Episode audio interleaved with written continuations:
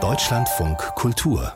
Lesart wie schön die Finnen schweigen können, das kann man derzeit im wunderbaren neuen Aki Kaurismäki-Film Fallende Blätter mal wieder bewundern. Auch Bertolt Brecht, der eine Zeit lang in Finnland im Exil war, nannte sie ja das einzige Volk der Welt, das in gleich zwei Sprachen schweigt, nämlich auf Finnisch und Schwedisch, das ja aus historischen Gründen in Finnland auch verbreitet ist. Aber die Finnen sind auch große Leser. 85 Prozent nennen das Bücherlesen als liebste Freizeitbeschäftigung. Und das wird auch deutlich in Finnlands Haupt Hauptstadt Helsinki, denn da gibt es nicht nur mehrere prachtvolle historische und moderne Bibliotheken, sondern auch eine der größten, einen der größten und schönsten Buchläden Europas. Unsere Autorin Vanja Budde war in Helsinki und ist da der Frage nachgegangen, aus welchen Gründen die Finnen eigentlich so gern lesen und ihre Bibliotheken so, so sehr lieben. Das cremefarbene Gebäude mit der Säulenhalle vor dem Eingang steht im historischen Zentrum Helsinkis. Die Nationalbibliothek wurde 1640 gegründet gegründet,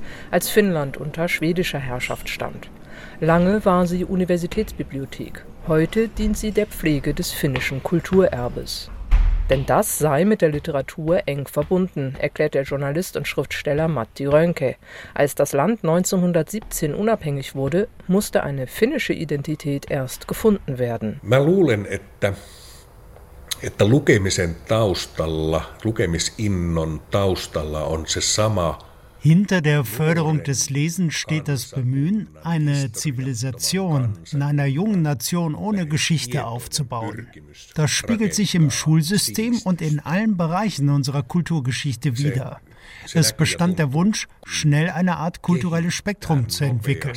Literatur ist ein Teil des Lebens und ein Teil dieses Strebens nach Zivilisation. Mä uskon näin, tätä samaa sivistyspyrkimystä. In hunderten hölzernen Regalen beherbergt die Nationalbibliothek auch eine der weltweit größten Sammlungen slawischer Literatur. Denn Finnland gehörte von 1809 bis 1917 zu Russland. Während dieser Zeit erhielt die Bibliothek von jedem im Zarenreich erschienenen Buch ein Pflichtexemplar. Seit dem russischen Überfall auf die Ukraine hat Finnland seine lange Grenze zum großen Nachbarn im Osten geschlossen. Doch das viele Lesen, das hätten die Finnen ursprünglich wohl von den Russen, meint Katharina. Sie ist Buchhändlerin in Helsinkis akademischer Buchhandlung. Mit 450.000 Bänden ist es einer der größten Buchläden Europas. Legendär auch für die vielen Werke in französischer, italienischer oder auch deutscher Sprache, die man hier findet. Unser Angebot richtet sich vor allem an die finnische Kundschaft, denn die Leute lesen in vielen Sprachen.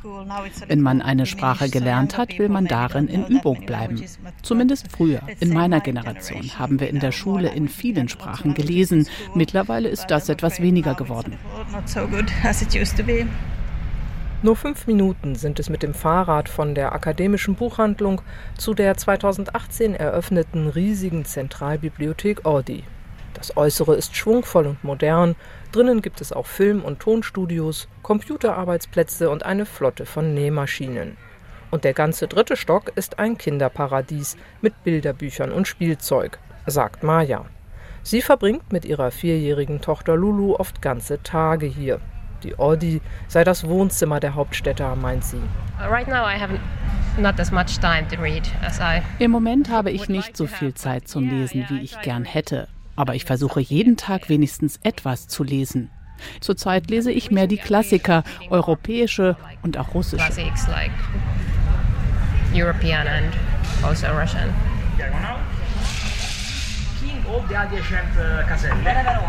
An einem der Schachspieltische an der großen Glasfront im Erdgeschoss erklärt Fabio aus Rom gerade seiner Freundin Carolina aus Warschau die Regeln.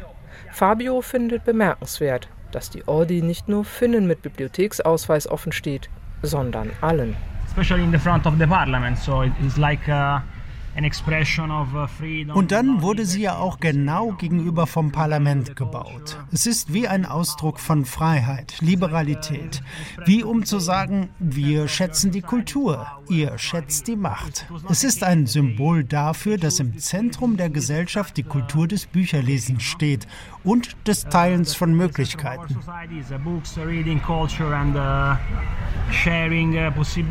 Öffentliche Bibliotheken sind in Finnland nicht nur in Städten zu finden, wie Matti Rönke betont. Der Chefmoderator der Abendnachrichten des öffentlich-rechtlichen Fernsehsenders Üle wohnt zehn Kilometer vom Stadtzentrum entfernt, in einem eher dörflichen Vorort mit vielen alten Häusern. Ja siellä on niin kuin lähes jokaisessa kaupunginosassa on oma pieni kirjasto. Und dort gibt es, wie in fast jedem Stadtteil, eine eigene kleine Bibliothek, die wirklich wie ein Wohnzimmer ist. Die ländlichen Bibliotheken sind viel charmanter und tatsächlich auch wichtiger.